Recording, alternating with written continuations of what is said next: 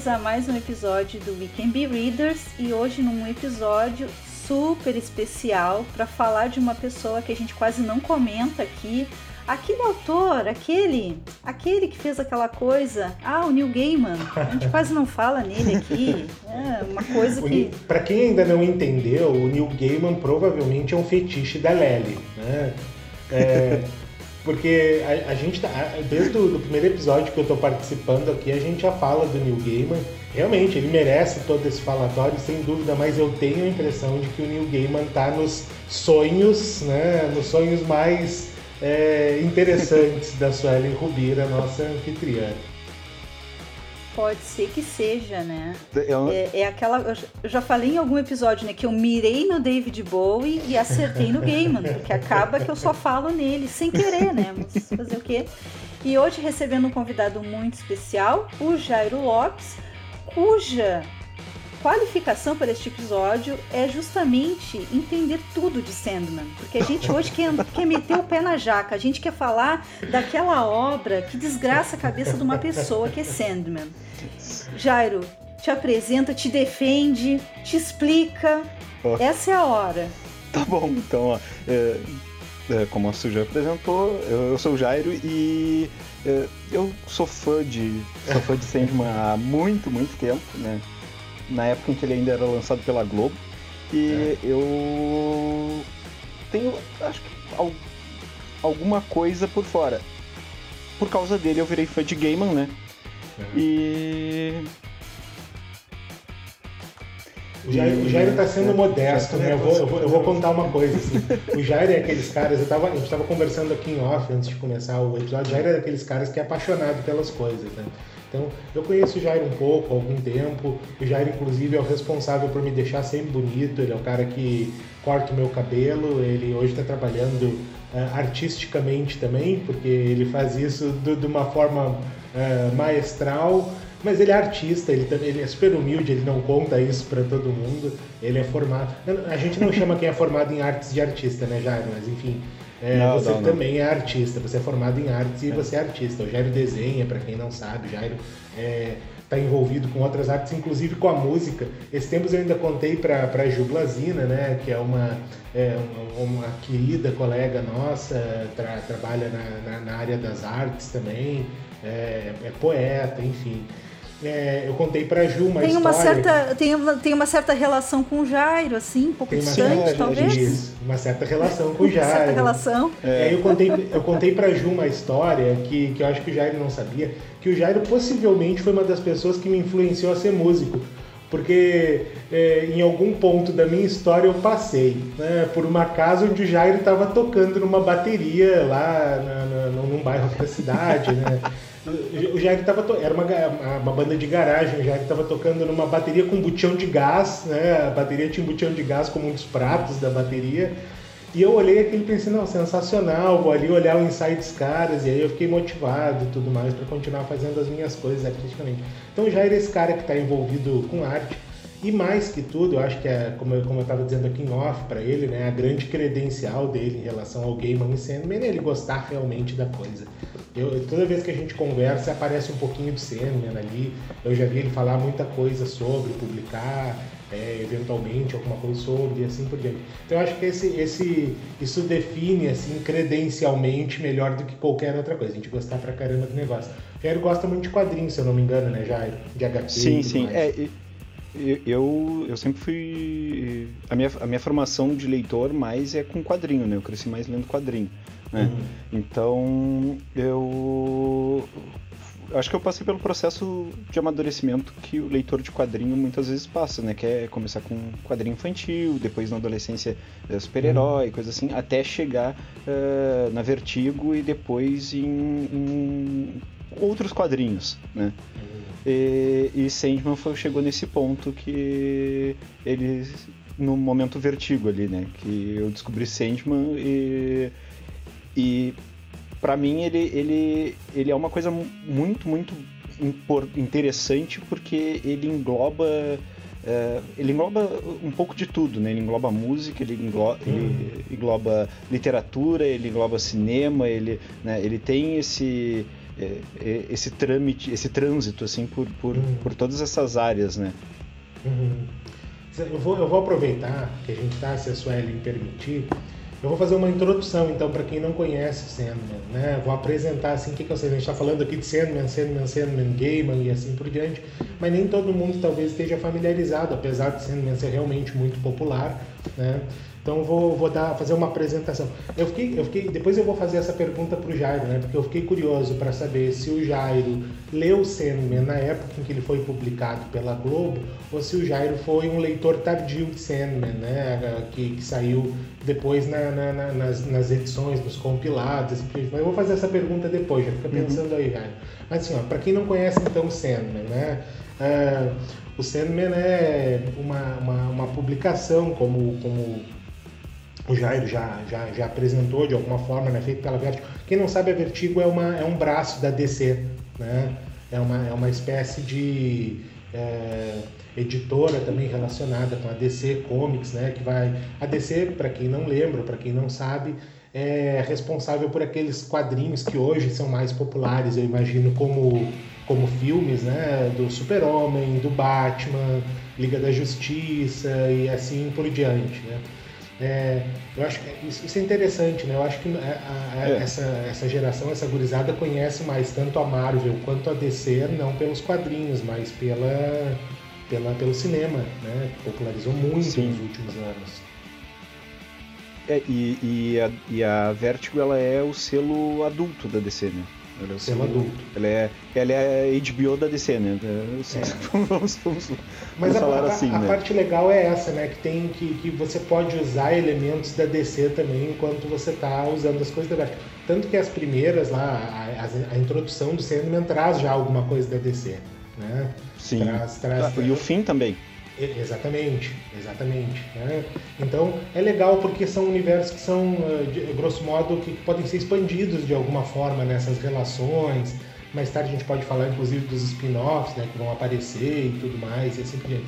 Então, basicamente é da Vertigo, mas tem essa relação com a DC. Talvez seja importante para as pessoas entenderem um pouco como, como algumas coisas vão se encontrar em algum ponto, né, para quem não conhece e tudo mais. Uh, o Gaiman, bom, a Suelen depois quiser falar mais do Gaiman, ela vai falar mais do Gaiman, mas então o Gaiman ele ficou muito conhecido pelo Sandman, né? Acho que foi talvez em termos de expressividade assim uma das, da, das obras mais importantes da carreira dele, né? Eu não sei se ele chegou a ganhar algum prêmio, eu sei que Sandman é premiado, mas eu não cheguei Sim. a ver se ele ganhou algum prêmio pelo Sandman. É, o, o Gaiman ele ganhou ele ganhou um prêmio, ele foi a primeira e acredito que a única história em quadrinho uh, a ganhar um prêmio de literatura na Inglaterra. Que teve Verdade. um prêmio e tem, tem um. Agora eu não lembro qual, qual o prêmio, mas uhum. que ele tem uma história que é com Shakespeare e ele falando sobre os sonhos de uma noite de verão. É verdade. Né? E, ele, e ela foi inscrita e ganhou, e depois que ele foi premiado, eles mudaram as regras para que a história em quadrinho não pudesse mais competir. É. É, ele então... chegou a ganhar algum daqueles prêmios, daqueles prêmios do Eisner? O, o Eisner, acho que não. Não, né? com, não. com Sandman não. Com, com Sandman, Sandman não. Né? É, é, interessante, inclusive, né, que o Sandman é, do Gaiman, depois a gente pode até falar que o Sandman não é originalmente do Gaiman na DC, né? Ele Sim, é. De outro lugar também. Não, o Sandman dele é o terceiro Sandman que a DC tem. Uhum. ele tem dois outros personagens que também aparecem no, no, no, no Sandman. Né? Uhum. Ele tem dois outros personagens que são heróis da Era de Ouro e, e, e eles uh, e o Gaiman ele ele faz com que o Sandman tenha sido influência dele, desses, é. desses e, outros Sandmans, né? Que o Morpheus tenha sido a primeira vez que ele, é, que ele é publicado, então com essa roupagem nova, digamos assim, nessa atualização sendo que é do Gaiman, né? Que para mim, evidentemente, é a mais popular, é, é, em 88, se eu não me engano, né? Já a partir do final da década de 80. Sim. Né? É, que, que o Gaiman, ele ele é daquela escola, de uma escola britânica lá de quadrinistas, que é Alan Moore, ele, Grant Morrison, uhum. né, e, e, que surgiram, aí se não me falha a memória, no, num, nos quadrinhos que era 2000 AD, né, que era uma espécie de fanzine eh, em inglês, E, o, e, o, e ele foi convidado pela, pela DC a criar, a criar o que ele tivesse afim. E ele uhum. propôs criar o Sandman. Né? Uhum. E aí, a partir dali, ele o, o, o Sandman ele tem, ele tem muita. Ele tem muitos artistas que contribuíram também ao longo do tempo, inclusive o Manara, né? O Manara, pelo que eu estava vendo, eu não me lembrava disso. Tem. Eu fui dar uma olhada agora, mas o Manara foi um dos caras que fez um dos episódios, talvez, né? Tem um. É. Mas aí é pós. É pós o, o arco principal dele, né? Porque o Sandman, ele é. O arco principal dele é contado em 75 edições. Uhum. Né? E. Apenas. Apenas, Apenas 75 edições. É. Eu tô na 40, tá tudo bem. Tô na metade. Nel mezzo del cammino. Tô lá, é, eu e o Dante. o, e já passou o, pela o, parte dantesca dele. Já, já passou, já passou. Inclusive é interessante isso, né? Porque nessas é, essas 75 é, edições, elas foram lançadas entre 89 e 98 aqui no Brasil pelo que eu estava lendo, uhum. né? pela Globo. É, é, o primeiro lançamento Sim. pela Globo. E aí eu vou, eu vou voltar naquela pergunta, só para terminar a introdução, depois eu volto na pergunta, porque eu fui um leitor de cena uh, que não, não fui tardio, não fui tardio, porque eu tinha um primo, né? Eu tenho um primo que sempre foi muito interessado por quadrinhos. O Jairo talvez lembre, eu não sei se a Suelen vai lembrar, eu acho que do Sebo sim, uh, não tenho certeza se depois lá da, da distribuidora também vai lembrar, mas aqui na nossa cidade, Rio Grande, tinha um sebo chamado Alvorada, né, que era um sebo que reunia lá muita, muito dos interessados por, por, por publicações de HQ e RPG uhum. e assim por diante.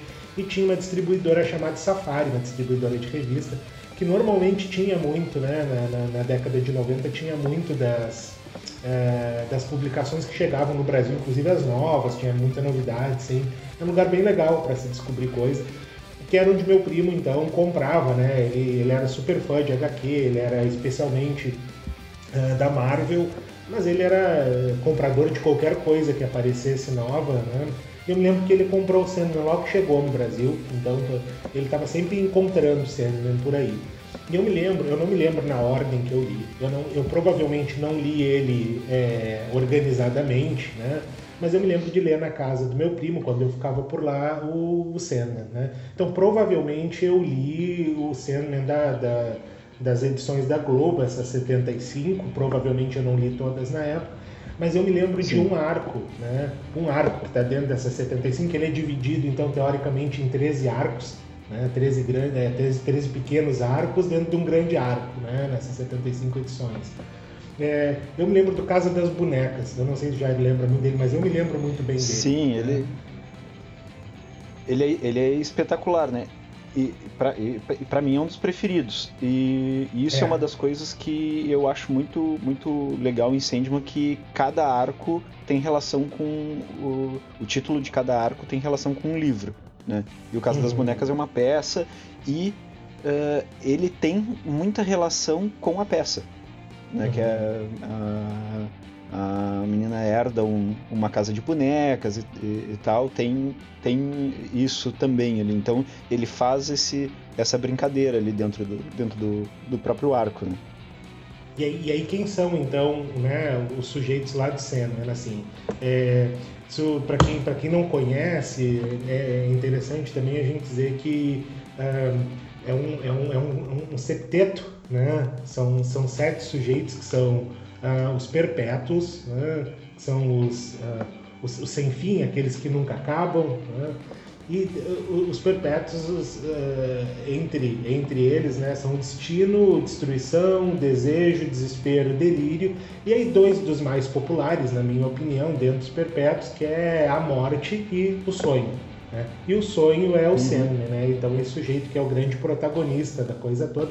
Então para quem não conhece é isso, né? São esses sujeitos aí que vão aparecer como os principais elementos da série, em especial o, o, o sonho, né? E um, e um bocado a morte que ficou muito popular, ele é muito é, extrovertida, muito simpática, a maior parte das vezes é bem interessante. É, a gente pensar a relação também que, que foi se desenvolvendo com a morte né, ao longo do, do, dos arcos e tudo mais. Mas assim, é baseado, é fundamentado no, na coisa do Sandman, do sonho, né? Do sujeito esse que é o sonho. É... que tem lá seu reino, o mundo dos sonhos, né? É, que, que, é, que é o reino do onírico, enfim, né? o reino dos sonhos. E aí a gente vai ter nesses arcos essa relação desse sujeito. Ele começa, né, já, se eu, se, eu, se eu bem me lembro, ele começa voltando né, de uma, de uma, de uma prisão. Sim grosso modo. O, o, o Gaiman ele tem um, uh, um resumo que ele diz que ah, duas por três perguntam para ele sobre uh, como é que o que, que é Sandman, né? E ele sempre diz, ó, oh, Sandman é a história é a história de um indivíduo que ele se vê obrigado a mudar e ele vai mudando até onde ele consegue. Quando ele não consegue mais mudar, ele morre. Hum. Né? Então é, é, é, o tipo é o resumo do autor, né? É o resumo do autor uhum. da, obra. Ô, ô Lely, quando, quando você começou a ler, você começou do zero também? Comecei do zero. E foi super que, que assim por acaso. Como é que foi o primeiro impacto? Eu tive que ler duas vezes a primeira história. Ter uma noção mas, da coisa. Por causa tu... do tempo ali, né? Que as coisas vão acontecendo em tempos diferentes. Eu queria assim. O que, que aquilo tava. O que, que aquilo significava? Até hoje não sei muito bem. Mas uh, eu não sei, assim, tipo, eu tive que ler duas vezes para pegar a vibe, né? Quem que era o Sandman, o que, que ele estava fazendo ali. E, bom, esse episódio, só para deixar claro para os ouvintes, é uma introdução ao Sandman. Então, com o Jairo aqui, eu, vou, eu tô só comendo a pipoquinha, né? E assistindo a aula. Porque ele vai nos explicar essa, essa trajetória do Sandman e os arcos e essas referências, né? Então, a gente vai ter outras oportunidades de discutir de repente um arco específico e se apropriar mais dele. Só que eu comecei bem no início, tendo essa, um pouco dessa dificuldade. Depois alguns personagens vão ficando recorrentes, então tu meio que tipo, ah, ok, bah, aqui tá aquela pessoa que tava lá no outro volume, tá acontecendo isso com ela agora. Tu começa meio que tá. É que nem série de TV, a primeira o primeiro episódio pode ser esquisito, tu ainda não te apropriou dos personagens, mas tu vai construindo depois. E tinha a minha amiga que compartilhou os PDF Piratation comigo, ela compartilhou também um vídeo de um carinha explicando o arco lá do, dos perpétuos e tal. E tá, assim, tipo, deu para entender alguma coisa, mas não é a mesma coisa que ter o Jairo aqui explicando pra gente. Por isso que eu, eu quero esta aula. Tá, tá. contigo, e, Jairo. E aí eu vou fazer, eu vou fazer a pergunta pro Jairo, então. Você foi um leitor tardio ou você, você leu na época, Jairo, que as edições estavam saindo e tudo mais pela Globo? Eu li na época, mas do fim. Eu comecei ah. na edição. Eu, eu comecei no último arco. Eu comecei no, no, no Despertar. Aí, o que é, o que é, é irônico, né? Porque eu, eu, comecei a ler sobre o sonho quando, quando ele está acabando. E... o fim de um sonho. É. E, e, e, o Despertar, ele, além de ser uma ótima história, ele tem um ilustrador muito bom. E na época eu fazia faculdade, eu, a, a, uma das coisas que ainda me mantinha muito preso com o quadrinho era a ilustração, né? era, uhum. era a arte. E, e, ele tinha o Michael Zully que é como ilustrador que ele tem, para mim, ele tem um traço fenomenal. Né? E depois de ler o Despertar é que eu comecei a buscar as outras coisas. E logo depois que acabou, teve outras editoras, a, a, tudo em quadrinhos, outras editoras começaram a lançar Sandman. Né? É, era, é, era outras editoras porque assim o, o volume 1, 2 saiu por uma editora, aí eu acho que a editora mudava o, o nome e, e, lançava o, o 4, e a editora mudava o nome lançava. Então foi uma sucessão de editoras, assim. E aí eu comecei a, a reler desde o 1 e salpicando coisas no, que eu ia achando no caminho, assim, tipo, ah, em sebo, né? Por exemplo, no Alvorado, coisas. Uhum. Eu achava, ah, eu achei eh, o 24, 25, 26, tá, então vou ler esse aqui. Eu achei. Uhum. E, foi, e, foi, indo, foi, ele foi completamente fragmentado. Mas terminei uhum. lendo ele em PDF, assim. Terminei lendo em PDF. Como todos é. nós. Eu, eu, Exatamente. Eu, a segunda vez que eu fiz a leitura, então, né, que eu, que eu, que eu Quer dizer, que eu, que eu fiz uma leitura que era integral, digamos assim, porque eu acho que eu nunca tinha feito a leitura integral, eu também não lembrava tão bem. É, foi em PDF também, né? Já era, já era bem, bem, bem mais organizado em termos de referência. Foi muito legal ler da segunda vez, mas vou dizer para você que inclusive tem coisas que eu voltei agora, eu passei o olho em alguns PDFs que eu tinha lá para ver, especialmente no, porque o meu arco preferido é o Casa das, é o Casa das Bonecas, né? Porque eu, eu, eu, me lembro, eu acho que eu tenho uma coisa muito afetiva com ele. A Suelen até perguntou, né? Ela fez algum. Uh, acho que não foi num episódio que a gente gravou. A gente tá falando de terror esse mês, né? E aí a uhum. Suelen, acho que uhum. numa das publicações a, a Lely disse algo assim: ah, será que Sandman é terror ou não? É né, horror e tal. E aí eu, eu, me lembro que a primeira coisa que eu pensei foi no Casa das Bonecas, porque eu me lembro que eu fiquei horrorizado com uma parte do arco numa época, né? Que é a coisa dos colecionadores. Né? Sim, eu, eu, uhum. eu, eu, me lembro também era assustadora a coisa dos colecionadores quando eu era guri, porque se, se eu li isso lá em meados da, da década de 90, eu não devia ter mais de 12 anos. Né? Eu nasci em 83, quando ele começou a ser publicado por aqui, eu devia ter lá meus 10, 11, talvez 12 anos, quando eu comecei a ler. Eu me lembro que o caso das bonecas era assustador para mim, até porque eu sempre fui um sujeito meio ingênuo, assim, né, na, na, na minha pré-adolescência, na minha adolescência, eu realmente me assustava com as coisas. Então eu me lembro que para mim aquilo era horrorificante, né?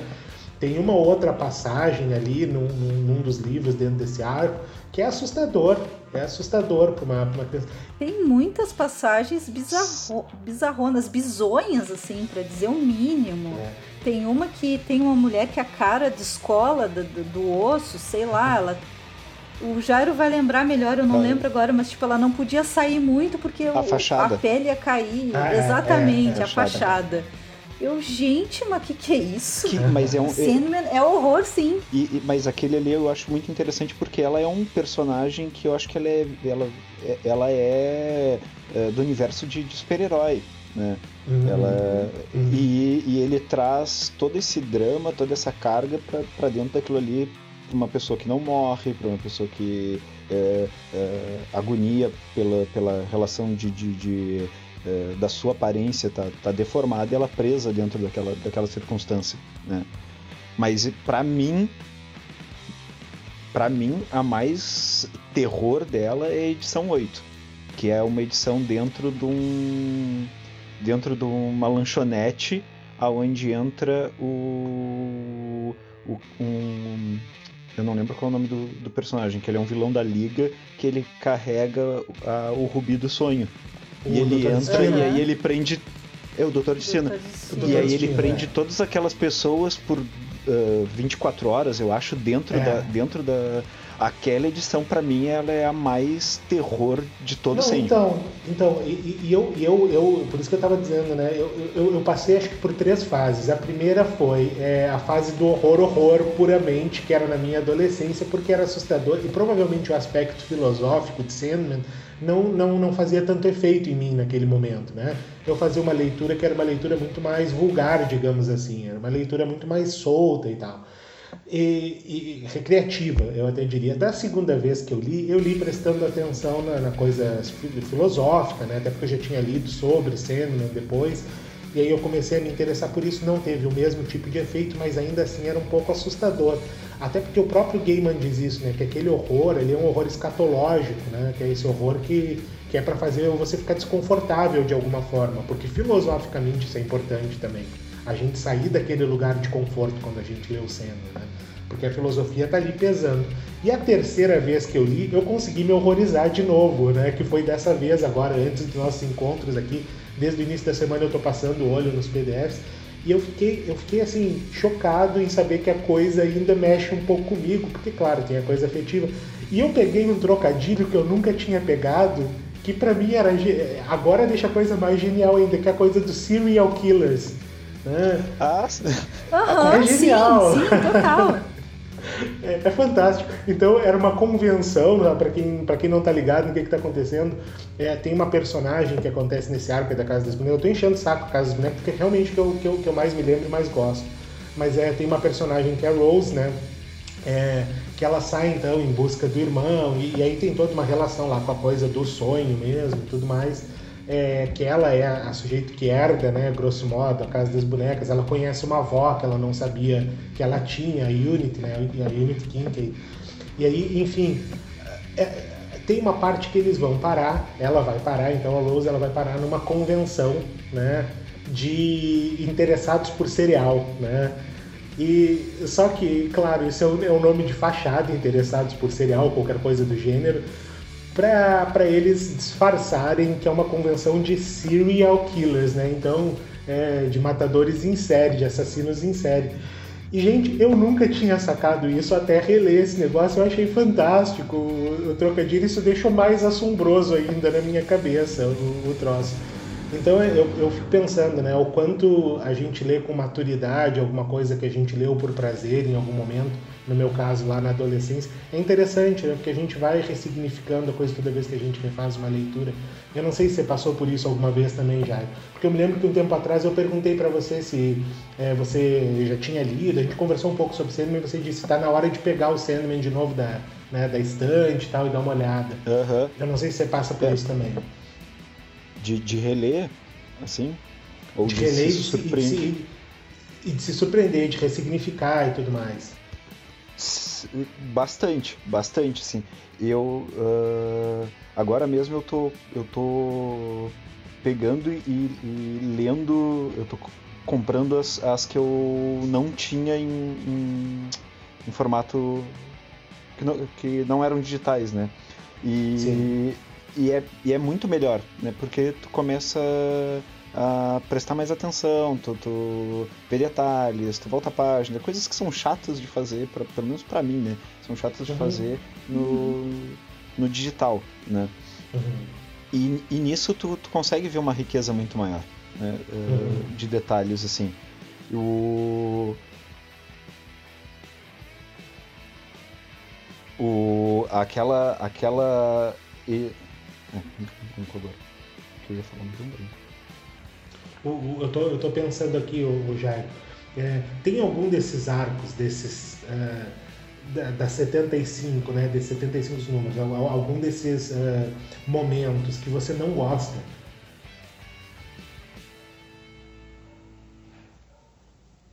Eu não, não. Não.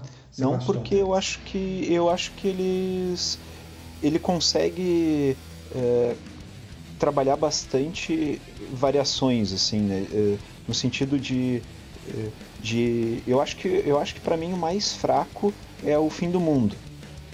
Mas ainda assim, eu, é, mas ainda assim o Sandman ele trabalha muito com, com narrativas. Né? Então são várias pessoas contando várias histórias dentro do usando, usando o sonho como, como um pano de fundo.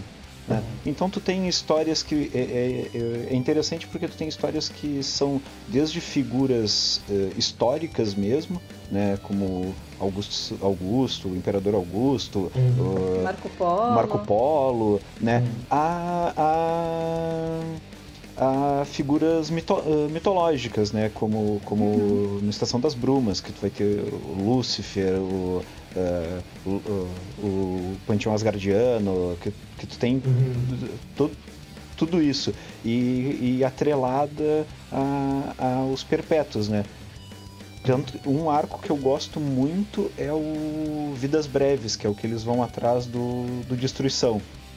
Né? Uhum. E, e, o Destruição ele fala assim, tipo, que ir atrás dele gera destruição, né? Que acaba uhum. que muita gente vai sofrendo e entra essa coisa meio horror, né? Porque, pô, muita gente vai sofrendo, muita gente vai morrendo, muita até eles chegarem. E, e o Sandman, ele tem essa. Ele é um. A morte mesmo diz, né? Que ele é um cabeça dura, assim. Ele é um, um cara muito cabeça dura. E ele, no momento em que ele aceita, diz: Não, agora a gente vai. Eu não queria falar com ele, mas agora a gente vai. E aí ele. ele ao mesmo tempo que ele tem uma preocupação, às vezes, com outras pessoas, né?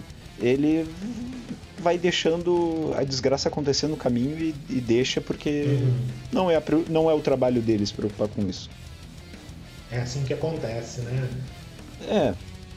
Né, eu acho que. Você está falando agora, eu lembrei, eu lembrei de dois pontos aqui só para só fazer a inserção. É, um deles é quando você falou que ele é cabeça dura. Eu acho que é a primeira vez que a Morte conversa com ele, ela diz isso para ele, né? Que é lá, lá no início mesmo, no prelúdio, que é a primeira vez que a Morte aparece, ele, ele ainda tá. Eu não me lembro se ele já recuperou todos os pertences dele, mas ele tá, ele tá ele meio isoladão começar. ainda, assim. Ele, ele, tá, ele tá começando, né? E aí ele, é. tá, ele, tá, ele tá sentado na praça, assim, meio deprê, e aí a morte chega e ela diz, você é um cabeça dura, a gente tava preocupado com você e tudo mais. Então ela, desde ela o início, dizer... né, ela deixa bem claro que é esse cara que que é, é isso, é cabeça dura, não, não, tem, não tem muito uh, muito entendimento das porque ele tem isso também, essa coisa das relações e, e parece é um... que, que, que escapa um pouco para ele, né? E ele é um cara, ele é um indivíduo, é um cara mimado, né? Ele, ele é realmente, acho que é uma das coisas mais irritantes nele que ele é um cara mimado porque ele tem a coisa de uh, nesse nesse livro que tu comentou, que é o Dias de Meia-Noite, que tem a ilustração do Manara, tem um, um é, são sete histórias, né? Uma para cada perpétuo. E o dele é o primeiro, acho que é um dos primeiros envolvimentos românticos que ele tem e ele agradece a Desejo por, por ajudar ele naquilo ali e lá pelas tantas o envolvimento romântico dele se envolve com outra pessoa e ele olha para Desejo enfurecido assim, como assim? Disse, Ué, é o meu trabalho, eu sou assim, né? Eu, eu não, nunca disse que ia ser fidelidade, eu só disse que seria desejo, né? E, e ele, a partir daquele momento, ele pega birra com a desejo e, a partir, e ele nunca mais Pô, e isso é na criação do universo. Eles estão dando é. nome às coisas, os, né? Então, a partir daquele momento ele pega a birra com a desejo e ele não, ele sempre ele sempre tem as, as desavenças os dois um com o outro, né? Ele uhum. sempre tem as desavenças com, com o outro, tanto que e aí em outros arcos tem arco que ele vai pro inferno buscar uma namorada, uma ex-namorada que ele jogou no inferno e tá uhum. há, há milênios lá porque ela não se interessou mais por ele. E ele disse: é, Eu acho que eu cometi um erro em te deixar aí por tanto tempo. esse, esse, esse, é um arco Não, interessante. É interessante né? que o ele... mundo do sonho ele é sempre ruim também. É uma é. coisa que eu tô notando, assim, tipo, nunca tem um sonho Ai, sei lá, sabe? Sonhei com um bosque. Não, o sonho ele sempre era para se chamar pesadelo, inclusive. Porque sonho ali é sempre barra pesada. É. O, o, esse, esse arco que o Jair estava falando agora, né, que ele volta para buscar nada, né? É, yeah. que, uhum. que, é, é, ela é introduzida lá no início, eu não lembro se é no, no, no primeiro ou no segundo arco, assim, lá no prelúdio. É, é entre os dois, eu acho que é logo depois, acho que é logo depois do, do da história que ele fala com a é morte. Bem início. É, eu acho que é, é. acho que é edição 10, eu acho. Eu, eu, eu, eu lembro a que. A 10 já é a Casa dos Bonecas. O, o, o, o, Estação me incomodava um pouco, assim, porque eu ficava pensando como é que, como é que esse cara, porque para quem não entendeu, aí os perpétuos basicamente existem desde sempre, né? Que nem Jair disse. Tô dando nome para as coisas, eles já estão lá tratando. Então como é que esse maldito cara que viveu. A gente estava falando antes do Jair entrar aqui, eu e a Suelen, a gente estava falando um pouco de seriados ruins, né? E a Suelen lembrou do Dallas, que é um seriado, uma série antiga pra caramba. Aí a gente foi lembrando, né, de séries, quer dizer, ruins, né, né que, que, a gente talvez não tenha. Dependendo não, da pessoa. É, que a gente não tenha conseguido lidar tanto.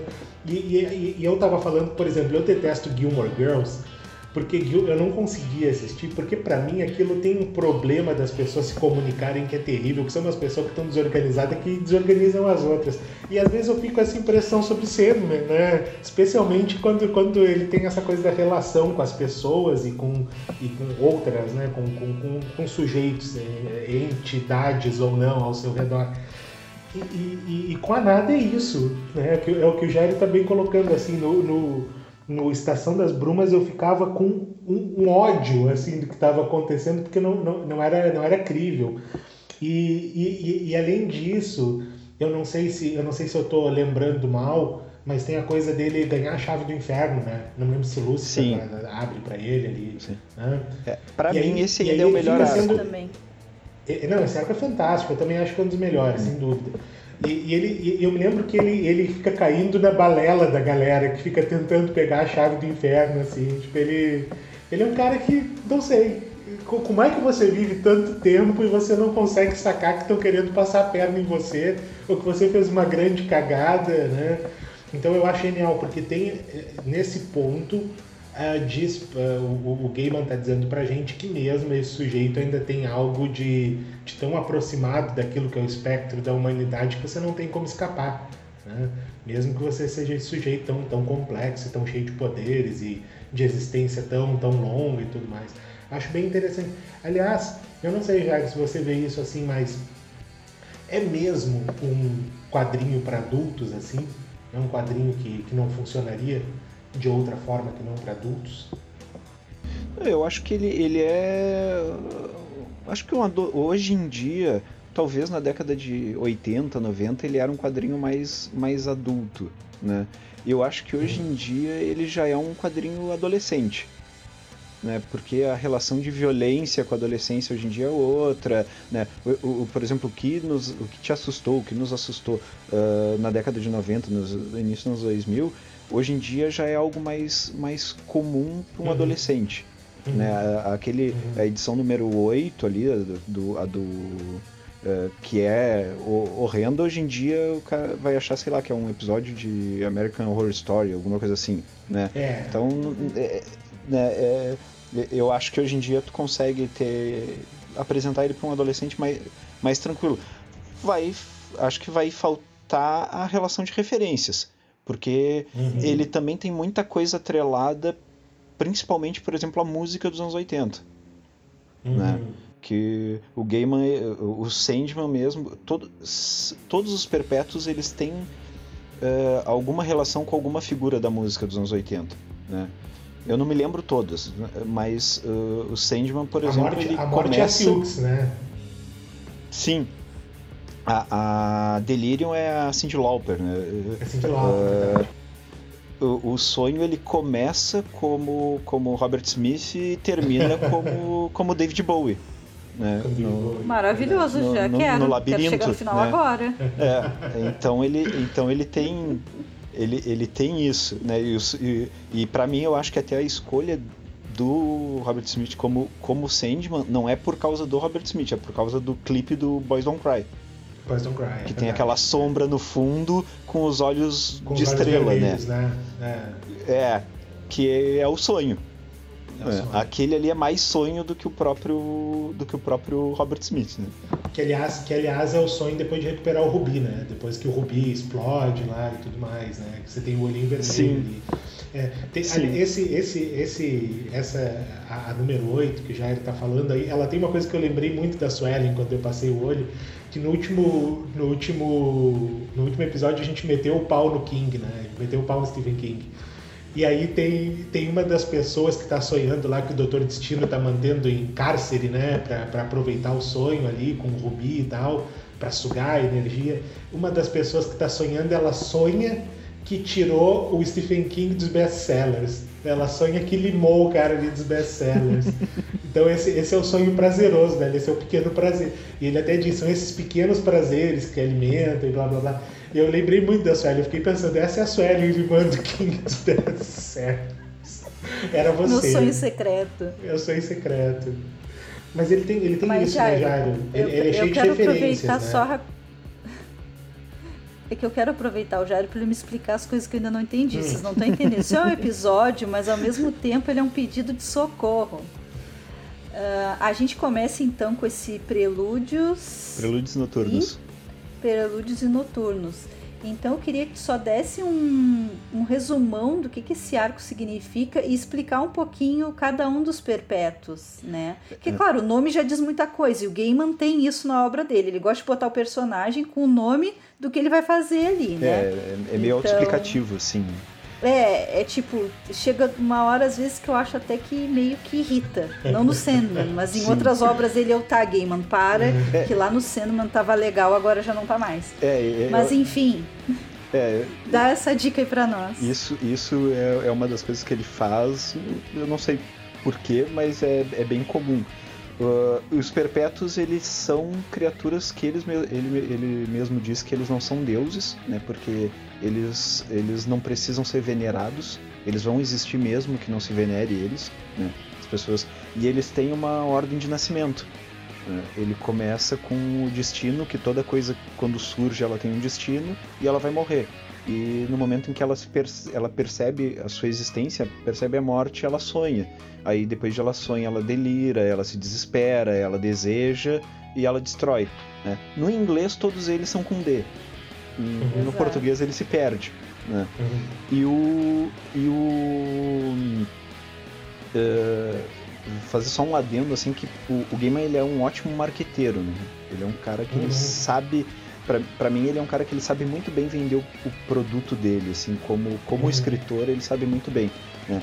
E tem, eu acho que a última coisa que saiu de Sandman foi Prelúdio, né? que são uhum. três edições que contam a história antes da Sandman 1 né, que conta o que, que ele estava fazendo quando ele, ele foi pego, por que, que ele estava fraco, né, e por que, que ele conseguiu hum. ser aprisionado. Sim, isso é meio jogado, né? Isso é. aí é meio que te vira. É. Viu? Por isso que eu tive que ler duas vezes. A culpa é do, do Gaiman, é. não é minha. É, e... Ele jogou o troço ali. E eu, e eu digo que ele é um ótimo marqueteiro porque, assim, ele, ele mesmo diz, né, que uh, Sandman é algo que de 5 em 5 anos a DC entra em contato com ele e diz assim, ó, vamos lançar algo de Sandman. E toda vez que ele lança algo de Sandman, as 75 edições são vendidas.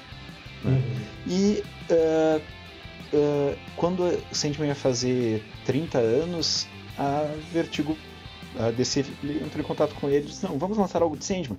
Eles, vamos. Só que para isso eu preciso rever o que eu ganho com Sandman. Porque... Uhum são 75 edições e eu ganho muito menos vendendo Sandman do que vendendo um livro. Uhum. Né?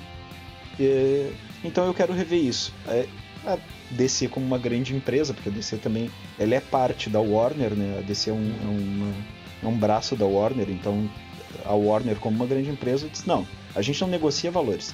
Ele, ok, eu tenho uma ideia assim, assim, assim. Eles, não, a ideia é ótima, mas a gente não negocia valores. Aí ele chegou numa Comic Con da vida e perguntaram para ele: "E Sandman?" Ele assim, 30 anos. Eles: "Olha, tem uma ideia, a ideia é assim, assim, assim, só que ela não vai sair porque a gente não consegue chegar em, em acordo." É, fã não tá nem aí, né? Fã não tá nem aí, fã dane-se. Assim, Como assim vocês não chegam em acordo? A gente vai botar fogo na, na, na DC se vocês não chegarem em acordo. Uh, não sei se chegaram em acordo, mas a edição, as três edições saíram. E... O, o Gaiman aprendeu com a Amanda Palmer, né? A arte de pedir. Ele pediu por caminhos diversos. É, mas, mas isso, e, e isso para mim, com, ele como artista, isso eu acho bem admirável, porque uma outra façanha dele com o Sandman é que quando ele estava no fim do Sandman, ele disse pra, pra, pra Karen, que era a editora dele, né? Uh, olha, eu vou. O Sandman tá acabando e eu gostaria que não usassem mais o personagem depois disso. Né? E a Karen disse: Olha, tu sabe que o personagem é nosso, o personagem é da DC. Se a gente quiser botar ele na Liga da Justiça, depois que tu largar, a gente vai botar. Ele é nosso. E ele, tá, ok, né? Deixou. E numa reunião lá pelo, depois que a edição 70 saiu, aí ele foi para uma reunião com ela e uns figurões da DC e ele disse: Olha, eu gostaria que vocês não usassem mais o personagem. E disse, não, não dá, não dá. Ela é um sucesso, ela é, é uma maravilha e tal, e não dá. Aí ele disse para olha, se vocês esperam um dia trabalhar comigo de novo, vocês não vão usar o personagem. E Sandman, o, eu acho que o Grant Morrison usou Sandman uma vez numa historinha da Liga da Justiça. E só. Depois uhum. saíram coisas, tem spin-offs que é Dreaming, tem o Destino, tem a Morte, tem outros autores escreveram, mas ele conseguiu essa façanha, o que dentro, ainda mais dentro do mercado grande dos quadrinhos, né, que é a DC, é, é uma façanha bem grande para um autor. Né? Uhum. E uhum. E então eu isso eu acho admirável nele enquanto autor, né? Ele, ele conseguir colocar o, o, o valor dele de, de autor, né?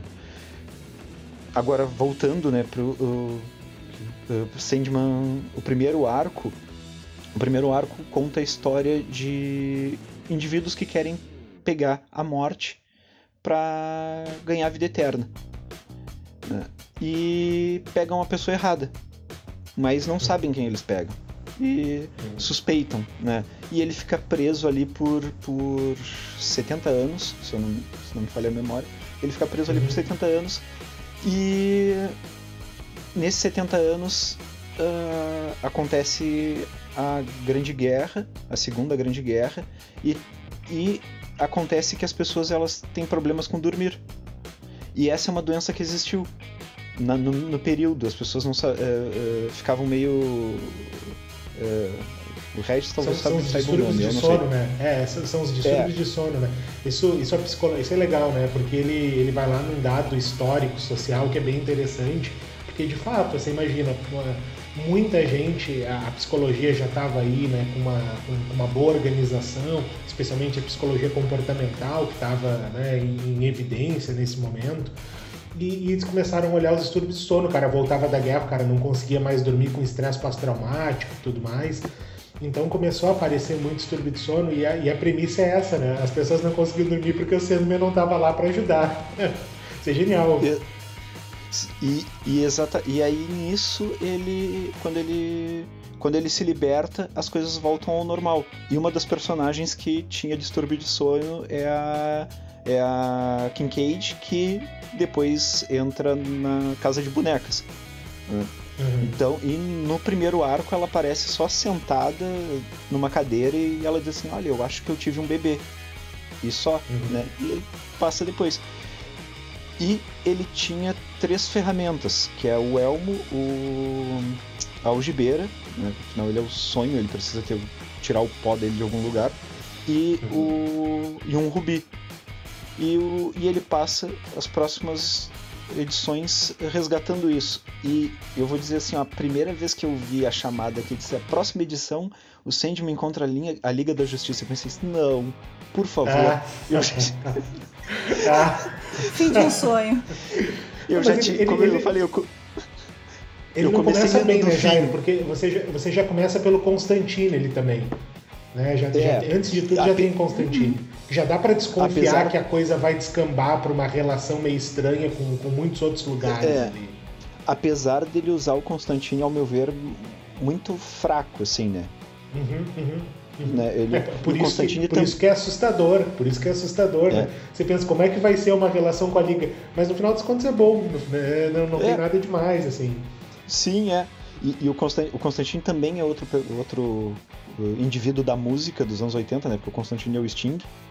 E ele e ele e ele encontra o Constantine, ele vai até o inferno, né? É, que aí ele tem um duelo com, com um demônio no inferno.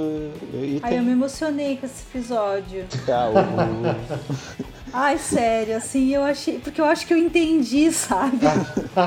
eu fiquei feliz que eu não precisei ler duas vezes.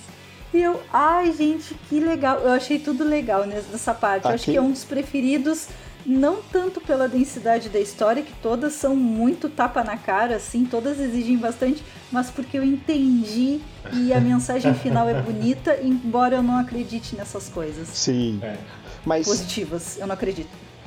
Mas, mas ele deixa aquilo, ele deixa aquilo claro e ele fala em outras circunstâncias, né? Do tipo, que, do que seria o inferno se, se as, as pessoas lá não pudessem sonhar, né? É, com o céu, como é que caso, ele não vai né? ter poder? É, é. Como é que ele, ele não vai ter poder ali? Né? E o último é o a última peça que ele encontra é a joia, que é quando a joia é destruída e ele acha que vai ser destruído e, e ele é, são, são, são três referências inicial ao, ao, ao, universo DC que a gente nota. Assim, é o Constantine, né, lá no início, que ajuda ele a recuperar então o saquinho de pozinho dele, né? Todo mundo deve Sim. lembrar do Sandman por causa da areia, do pó, né, que joga ali para a pessoa dormir e tudo mais. É o que ele recupera primeiro. Aí depois ele pede ajuda especialmente do, do Ajax, né, do Marciano, que vai ajudar que... ele a, a que ali já mostra uma coisa muito, muito interessante, porque mostra que assim, o Ajax vê ele de outra forma. Porque é. pro Ajax e pra cultura dele, o sonho é uma divindade. E quando ele uhum. reconhece o sonho, ele venera como uma divindade, ele, né? É, então ele vê o sonho já de outra maneira. Né? Que, que, que tem, ele já começa a falar de metafísica. Que é o outro lado, né, Jair? Tem, tem, tem outro lado que é bacana também, que, que a gente saca que o sonho, né, que o, que o, que o, que o Sandman, ele também está povoando ali, que o reino do sonho se estende até os marcianos e assim por diante, né, que não é uma coisa que se dá só na Terra e tudo mais. É, é, ele já pincela isso, que depois ele explica muito mais, mas ele já só pincela isso, né? É, é. Que o, e aí, por é final, é universal. no final, a gente tem a referência, a terceira referência ali é o Arkham, né? Que é o, que é o hospício lá de, de Arkham, né? O, o Asylum e tal. Que a gente tem, que, que da onde sai o Doutor Destino, que a gente tem referência ao Espantalho também, lá em algum ponto. Que, aliás, tem uma referência muito bonitinha, não sei se vocês lembram, pro, pro Mágico, Mágico de Oz, em algum ponto. É, é fofa aquela referência ali. Né? Então é, é, muito, é muito bacana que a gente tenha essa introdução ao universo, porque eu achei isso importante. Eu, eu nunca tinha lido isso dessa maneira, agora nessa terceira vez que eu passei, eu achei isso importante essa introdução naquele momento onde você tinha uma popularidade dos quadrinhos da DC, que considerável, bem alta, ele introduzir dessa maneira singela, sem abusar, me pareceu super comedido, né? mas para ele dizer, Sim. olha, tá aqui, né? a gente está se relacionando com a coisa, a gente não vai usurpar nada de ninguém, mas ele está inserido nesse lugar e a gente quer deixar isso bem claro. Eu achei, achei bem bonito, você não acha, já que foi, foi bem feito?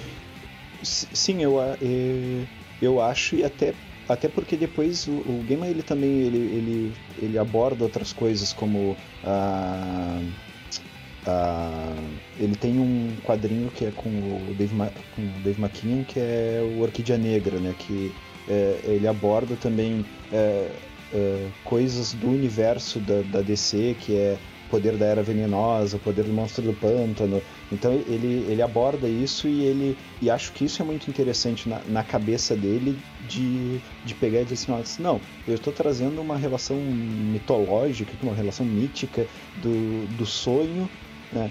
que até agora quando tu falou do, do, da coisa da areia, né, eu, eu, eu me lembrei que assim, para nós, a nossa cultura não tem muito a coisa do sonho, né? Que o que, que é areia, a coisa da, da, da remela no canto do olho. Né? É, então é. é algo que é mais, mais da cultura saxônica, né? Então ele, ele, ele aborda, ele pega isso que é, que é, é, é, é mais mítico e torna ele palpável dentro do, do universo de super-herói, né? uhum. do, universo DC. Né? Então, eu vou, eu, eu acho esse gancho, esse gancho do Jairo, ele me lembrou que hoje eu tive uma conversa, eu peguei. A minha, eu, eu tava, como eu disse, eu tava lendo no, nos quadrinhos e tal, nos PDFs, tá? Eu peguei um, um, um, dispositivo da minha mãe, que ela tem um, um tablet, que ele é maior que meu celular, que era onde eu estava lendo. Eu falei, não, vou passar o olho aqui no tablet, que é mais fácil, né, fazer essa leitura. E aí eu entreguei para ela com, com um PDF aberto. E ela perguntou, o que, que é isso? Né? É, estava aberto lá uma das, uma das revistas. Eu disse, ah, isso aí é o Sandman. E aí ela, o que, que é o Sandman? Ela começou a me perguntar, e ela se interessou, queria saber o que, que era, né? Se era uma revistinha e tudo mais. Eu disse que era, né? Que, que era um HQ. E aí ela, ela perguntou, mas o que, que é o Sandman? Eu falei, é o sonho. Aí a gente começou a ter um papo sobre isso. Ela disse que não estava entendendo muito bem. Eu disse, é o João Pestana. Porque eu lembrei que na minha infância o, o sonho era o João Pestana. É, então eu, eu, achei, eu achei interessante, inclusive, eu tive esse insight hoje aí, né? Eu fiquei pensando que bom que no Brasil não traduziram o Sandman para João Pestana para as edições da Globo, né? Porque era uma coisa. Porque esse é o nosso referencial, eu suponho. Né? A gente não tem muito essa é. ideia, mas em algum momento apareceu um João Pestana aí no Brasil, né? Essa ideia do, do que, que seria esse Sandman, do Senhor dos Sonhos e tudo mais. É, é, hoje em dia tu até tem, eu digo pra pessoal, pra pessoal mais novo, tu tem uh, filmes de, que falam quem é o Sandman, né? Que é o, quem uhum. é a uhum. figura do, do sonho. Né? Então tem, mas pelo menos pra mim, na época, eu, tá, quem é o Sandman, né? E, e aí eu fui uhum. ver, não, tem os outros dois Sandmans que um deles, que é o Wesley Do uh, Dodds, né, que é o, uhum. é o segundo Sandman, ele usava gás do sono, por isso que ele, ele uhum. usava essa, essa relação com, com, o, com, com o sonho. Né? E, uhum. e para ele tinha essa relação de, cultural. A, uhum. Pra gente, no princípio, não existia tanto, né? Pelo menos para mim não existia tanto. Né, a relação cultural e de quem era o sonho. Ele vai ter tanto nome também ao longo da, da caminhada dele. Tipo, às uhum. vezes tem que prestar atenção, porque ele vai ser o Morfeu, vai ser o Murphy, vai ser tanta coisa. O Sonho, o, o Lord, Sandman. O Lorde Moldador. Vai, é, vai ter um monte de coisa, assim. É. E falando nesse trocadilho do nome, quando chegou no volume que tem o Shakespeare, que cada parte, o cada ano o Shakespeare tá com um nome diferente, eu morri de rir, assim, achei uma baita sacada. Então o, o, o Gaiman, ele tem essa coisa do nome ser muito bem trabalhado, assim, bem é. interessante. Ele, ele é, trabalha bem a palavra, né? Uhum. E... Sim, sim. E a relação dele com, com eh, esses personagens é, é, muito interessante, né? Porque em uma edição ele faz isso, ele apresenta o Caçador de Marte, como o Caçador de Marte vê ele, e depois como Shakespeare vê ele. Né? E uhum. como ele negocia com Shakespeare uh, o, o, poder da, da criação uh, inigualável que o Shakespeare vai ter. Uhum. É. Uhum. Ô, ô, ô Jairo, pra, pra, essa é para Suelen e para o Jairo, né? Eu vou, eu vou, a gente está chegando, eu sei que é, essa é a parte boa, a gente vai poder conversar agora que o Jair é contratado também, pelo que eu entendi, assinou contrato já com a Carteira sua assinada, plano é, de saúde, gente... férias. a gente vai poder conversar sobre é, vários outros aspectos de cena, né, em outros momentos, inclusive como a gente já falou aqui dos arcos mais especificamente e tal. Mas eu queria fechar mais ou menos por aqui é, com a ideia de que é, vai sair, o Jair falou no filme, né? Filmes que trazem a, o Sandman, que ajudam a explicar o Sandman e tudo mais. Vai sair, reza a lenda, né? Pelo Netflix em 2021, se eu não me engano. vocês não vocês não estão vendo o que Jair eu tô vendo. já tá com uma cara. quem, quem, quem tá escutando não tá vendo a cara que o Jair tá fazendo. Não já dá para antecipar a resposta, é. né? Mas vai sair pelo Netflix, inclusive com, com o aval, pelo que eu entendi, e com o envolvimento do Gaiman, se eu não tô, se eu não tô enganado. Aí já tá mais confiável. Não sei, né? Não sei. Vamos lá. É, é, vai sair pela é a Netflix. conta do Game em risco. É isso, vai sair pela Netflix a série, então, sendo. Que, pelo que eu tô entendendo, também tá muito esperado, que a galera tá realmente vai ficar meio hypado o negócio. Eu, eu particularmente, estou bem interessado em saber o que vai sair daí. Eu tô com medo, claro, por um lado, mas muito interessado. Sim, a expectativa tá lá no dedão do Sim, pé. É. Eu não, é. não tô criando nenhuma. É. Eu, mas eu queria saber do Jaires, o que, que ele pensa, apesar da cara já denunciar muito. Uh, assim, até, até a, você falou que ele, o, o Gaiman tá envolvido, né? Mas ele mesmo já disse é, quando que ele tem um livro dele que é o Stardust, né? Que saiu como, li, como filme. E hum. perguntaram para ele, pô, mas eh, mudaram tanto e tal, e tu não tava na produção? E ele disse, olha, eu tava, mas quando te colocam como consultor, eles é, é, mais ou menos assim que funciona. Eles te ligam e dizem assim, ó, Neil, eu tô pensando em fazer tal coisa, tudo bem? Eles me consultaram. eu disse, tá tudo bem, vocês já pagaram pelo negócio, é de vocês, eu não posso dizer não. né? Então, ele mesmo já disse isso. Né? Então, é, dá um medo, né? dá um medo. Mas, por exemplo, Deus Americanos é, é bem diferente do livro uhum. e, para mim, é muito surpreendente, eu gostei muito Uhum. Exatamente porque é bem diferente do livro, eles conseguiram criar uma coisa nova e ainda assim manter boa sabe? Uhum. É, eu acho que, que se for levado a, a, mais a sério, pode ser muito bom, assim. Mas o meu receio é que o universo Vertigo ele é um universo de nicho. É, ele, é, uhum. é, ele é para um grupo. Né? Ele não é blockbuster, ele não, não adianta eles quererem fazer como tentaram fazer com o Monstro do Pântano já, né? fizeram a série do Monstro do Pântano, fizeram a série do Constantine, e, e, ele não vai render um grande público, né? Ele vai ter o fã, e o fã vai ver, uhum. né? Então, é, o meu receio é, é, é que ele possa ser algo como tipo foi, sei lá, Sense8, sabe, que era uma ótima série de uma produção cara, mas que não uhum. não vai ter o retorno que talvez a, a produtora espere porque é, não vai ter a abrangência que, que, que, que ela espera. Eu, eu, Eu, eu, eu, eu, fiquei pensando muito nisso também, né? Mas eu, eu, eu tenho visto uns exemplos que são interessantes no, no Netflix mesmo, por exemplo, a gente ficar aqui num, num espaço específico. Mas, por exemplo, Umbrella uhum. Academy, né? que também sai lá do HQ e tudo mais, teve uma aceitação bem razoável e teve uma produção que foi também aceitável, né? Até, até um determinado ponto, o Umbrella uhum. Academy ele cumpre né? a meta que tem em a gente sabe que tudo que vai virar seriado vai ser popularizado de alguma forma e que para popularizar você tem que fazer algumas é, algumas alterações, né? E assim por diante. Então eu, eu, vejo isso como um bom exemplo. Eu fico pensando também aqui no, no Novos Mutantes que está para sair, né? Que já está para sair há um tempão. Sim. Né? Que já está para sair desde 2017, talvez, e que está todo enrolado e tudo mais que está investindo naquela ideia de você trazer não só a, a questão do, da, da fantasia, assim, do, do, universo fantástico, mas o, o, horror como, como um gênero que se encosta ali e que vai balizar né, o, o, filme também, no caso. Eu fico imaginando que talvez o Sandman possa investir um pouco nisso, né, em trazer outros aspectos de gênero que não só o do fantástico, que podem ser interessantes.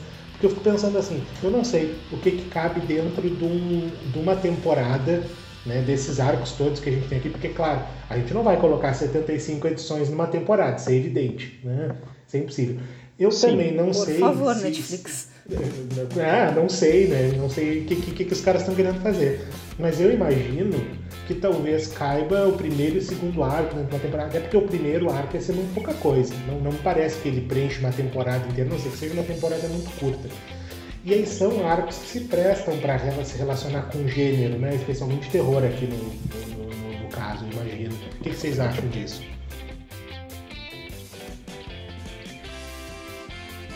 Deixa para sul? Não, vai, vai tu, já, é, vai tu, eu, é convidado. Eu acho que, assim, uh, em primeiro momento, eu acho que ele, ele, ele se comporta bem. Acho que por uma relação de, de licença, provavelmente eles vão ter que filtrar e tirar coisas que seria DC, né? Então uhum. ele vai ficar algo mais próximo de deuses americanos, no sentido de, de ser um universo uh, um universo genérico, né? não vai ser o universo desse, vai ser um universo genérico, né? E e, e, a, mais, uh, e vai poder focar mais nos personagens como uh, a Rose, o Shakespeare, o, sabe, os uhum. personagens históricos e os personagens da história, né? sem precisar pincelar uh, o universo DC. Né? E acho que ele tem um Pô, espaço mas de, de cara, então você já lima, de cara você já lima o prelúdio ali, basicamente. É, alguma coisa tu vai exatamente, tu vai ter que limar isso, né, para poder dizer assim, ah, vamos encaixar, né? Porque eu não sei, aí vai, vai ser relações deles de, de, de Netflix com produção e, ta, e tal, né? É, eu acho que ainda tem essa relação de nicho, porque eu tenho duas séries mesmo que eu gosto bastante, que é Legião e Doom Patrol, que são baseadas em quadrinhos, uhum. são ah, mais maduras. É muito bom. Uhum. É, são mais maduras, mas uh, Doom Patrol, por exemplo, tu vê que é para um grupo de pessoas. Né? Ah, que uhum. ela, é, ela tem coisas surreais demais para tu uh, para alcançar o grande público né? Então, o meu é. receio com Sandman é, é isso. Sabe? É, é, que nem essa coisa que a Su falou de tipo, eu. Ah, eu vou ter que ver uma, duas vezes. Que nem, por exemplo, Deus Americanos. Deus Americanos eu vi o primeiro episódio, eu disse assim, cara, eu já li o livro algumas vezes e é confuso o primeiro episódio de Deus Americanos. Né? Eu digo para as pessoas, é uma ótima série, mas até o quarto episódio tu vai ficar assim, ó, o que que tá acontecendo aqui? Quem são uhum. essas pessoas e o que está acontecendo aqui, né? Então, é, eu acho que mas, Sandman, no início, ele vai, vai com, ser o nome que vai fazer tu ver, né? Com, com Watchmen aconteceu isso também. A galera, nos primeiros episódios do Watchmen, estava perdida, né? Nessa adaptação aí que, que, que rolou pra, pra, pra, série e tal. É, eu acho que é do Amazon, né? O Watchmen, não é, é da Prime. HBO. Não é do, uhum. É da HBO. Da HBO o Watchmen tá no Prime. Tá no Prime, né? Então é, é, é Tem no Prime e, também. e eu acho que funcionou, eu acho que funcionou muito bem, apesar, pelo menos as pessoas que, que eu conheço, com quem conversei sobre isso, estavam bem confusas no início. Porque realmente você, você deu uma, tem uma bagunçada ali na, na, naquele início do Watchmen todo, e depois funcionou. Né? Então eu, é. eu, imagino que isso, isso é um problema por um lado, mas é um problema que se soluciona ao passo em que a coisa vai sendo tão abstrata, tão absurda, que isso também vira um fator que de alguma forma prende as pessoas na curiosidade, né? Eu concordo com você, o Doom Patrol ele, ele me causou esse estranhamento no início. Eu que, que, não, que é. não sou. É, é, que, que, já sou iniciado, digamos assim, ainda senti um estranhamento muito grande ali. Né? Mas é. valeu, no final das contas valeu. Né? Eu, eu, o meu receio maior é esse, né? É deles uh, uh, limarem coisas e mudarem coisas que, que uh, vão deixar talvez a série ou mais soft ou mais escrachada para poder agradar um é. público que mas aí vai ser o hate de fã que vai dizer, ah, ficou uma, uma droga esse negócio. Que eu, não eu, não, eu não queria ver, dizer né? isso. Mas você tem medo que mude porque você ama como é, Jairo. é, não sei, eu não sei. Porque, por exemplo, eu, eu adoro, para mim, Deus Americanos ainda é o melhor livro do Gaiman, né? E uh, eu adorei a série exatamente porque ela ficou bem diferente do livro, mas ficou muito bem adaptado.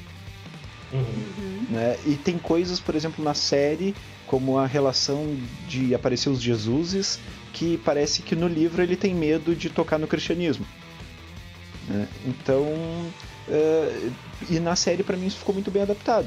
O, o receio uhum. é quem vai estar tá em toda a produção para ver se a adaptação uh, vai ser boa ou vai ser ou não, né? É, eu tô provocando aqui, mas eu concordo plenamente. É, a Netflix está numa de produzir coisas só com oito episódios, então não sei. Eu quero saber o que, que eles vão fazer para trazer um Sandman interessante.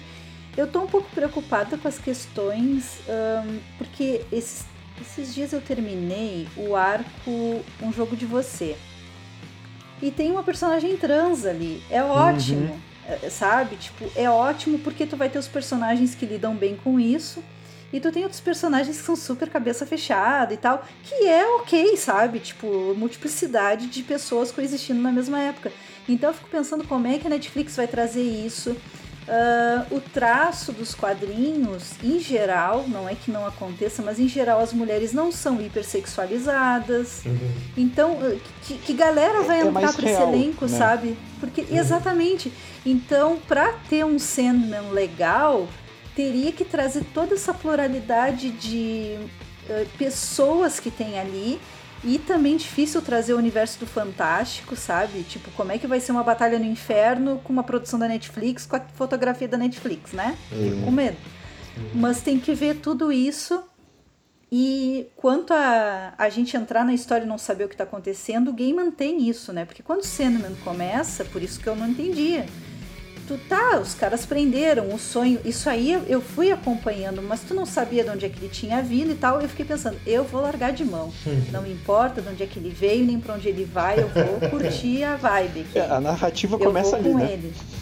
É, e eu, o game mantém uma coisa assim, porque ele te larga, pode ser em conto no que for, a coisa acontece ali. Aí quando ele vai, por exemplo, explicar o conto, eu, tipo assim, claro, mas isso tudo ficou na tua cabeça e não foi pro papel. É óbvio que, que agora tem é. uma outra tônica. Ou, ou ele bota então na... acontece muito isso. É, ou ele bota na capa do, do, do, quadrinho assim, ah, é a história onde tal coisa acontece, onde o fulano encontra um peixe e não sei quem. Uhum. Uh, uh, Sim, te vira, leitor. com um cachorro. Né? Exatamente assim. Não, e só trazendo aqui, uh, porque eu nunca posso passar um episódio sem falar mal de Bisoniro e Minions, né? Não dá, não consigo. e aquele tweet que uma bisonha lá, militonta, do Bostinaro, botou tipo Sandman e Sandman na Netflix. E quando botou Sandman na Netflix, era uma foto de uma mulher trans. E o Gaiman deu uma bicuda na cara dessa pessoa, dessa mina, mas com uma elegância porque ele disse, falou tal coisa, assim, meio que, ai, não entendi o que tu quis dizer e tal. E ela, ai, mas o Sandman é uma mulher trans. Não foi exatamente isso, eu tô contando e aumentando vários negócios. mas em tese foi, tá? E ele responde: Ah, você quer o Sandman tendo identificação com o sexo feminino? Pois temos. Aí ele vai lá e mostra o negócio. É. Então é. eu fico pensando assim, a Netflix não pode cagar esse ponto, que é para esfregar na cara dessa gente também. Mas é, isso é interessante, né? Isso é interessante, né? Porque né, foi, foi, é, é quase isso que você está dizendo, pelo que eu entendi a treta. É, mas, assim, envolvia tudo, envolvia inclusive racismo, né? Um ser negro. Claro, é, e, aí, é muito mais a fundo. O que o, é. o, que o, o que o Gaiman diz para ela, grosso modo, é o Sandman é vários. O Sandman assume né, várias Sim, características. exatamente. O Sandman não é um, né? É, Sim, a primeira parte da treta foi tipo assim, você tá zoando porque ele é negro? Ah, é. mas a gente tem o Sandman negro aqui. É. Ah, é porque feminino? Ah, também tem feminino, sabe? Ele foi dando as bicudas nela. É. Então, mas isso é legal. Isso, isso é legal, porque isso é uma baita chance porque você imagina, né? Lá na década de 80 para 90, um cara como Gaiman tá trazendo isso. Claro que não é uma, não é uma particularidade, não é uma exclusividade dele. A gente sabe que é, se a gente pegar dos mais populares, próprio X-Men já trazia isso como, como uma tônica, né? Uhum. Você trabalhar uhum. a pluralidade e tudo mais. Mas o Gaiman fazendo isso lá naquela época corria muito risco de ser muito mais mal interpretado do que hoje, né? Porque hoje é muito mais fácil você fazer uma leitura com, com esses viés específicos de questão de gênero, racial e assim por diante, né? Sim. E, e eu acho que isso é uma coisa que eles podem aproveitar muito bem se eles tiverem uma, essa capacidade crítica para trabalhar com isso de uma maneira apropriada no Netflix. É, e, isso, eu, eu não li muito sobre a série eh, ainda, né? Mas eu já li alguma coisa e o que ele, ele ele falou é que ele vai atualizar o Sandman. Né? Uhum. Né? Que, o so, que o Sandman. Uh, até o Sandman tem um amigo que é o Rob Gadling, né?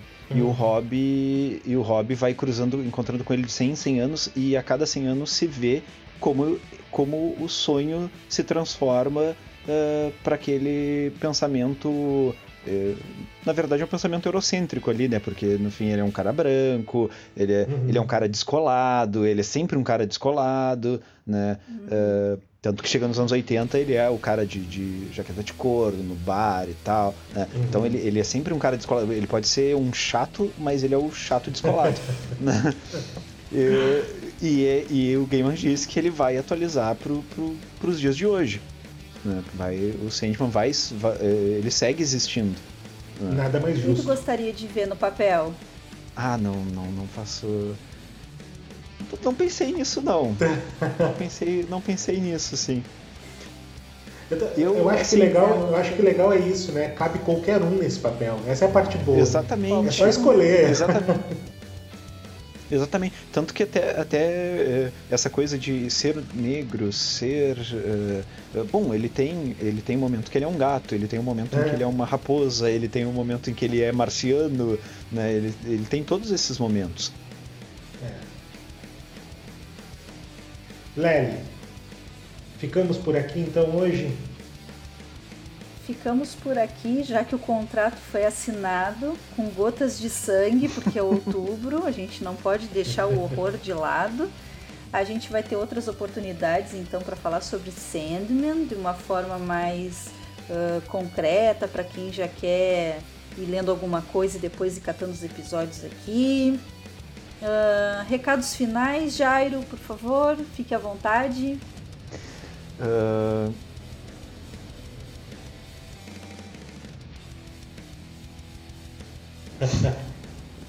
o branco. O Jairo, é um sujeito de poucas palavras, para quem não conhece, é, ele é um sujeito sempre é, muito objetivo.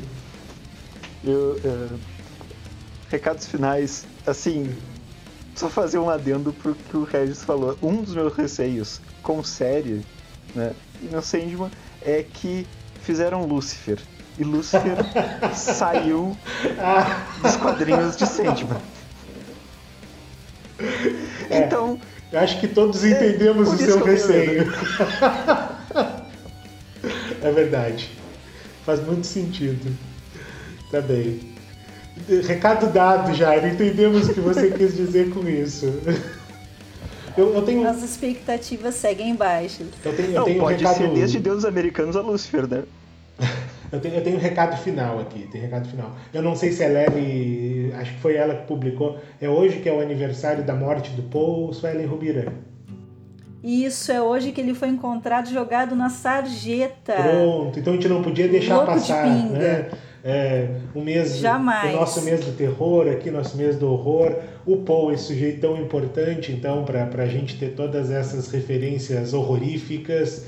É, meus parabéns pela sua morte, Edgar Allan Poe. Então, estamos celebrando uma salva de palmas pelo seu é, morte aniversário. Pela tua morte. Exatamente. Pronto, esse, é meu, recado, esse é meu recado final. Então tá, pessoal, espero que vocês tenham curtido. Fiquem com a gente para os próximos capítulos. Tchau. Tchau, tchau. Tchau, tchau.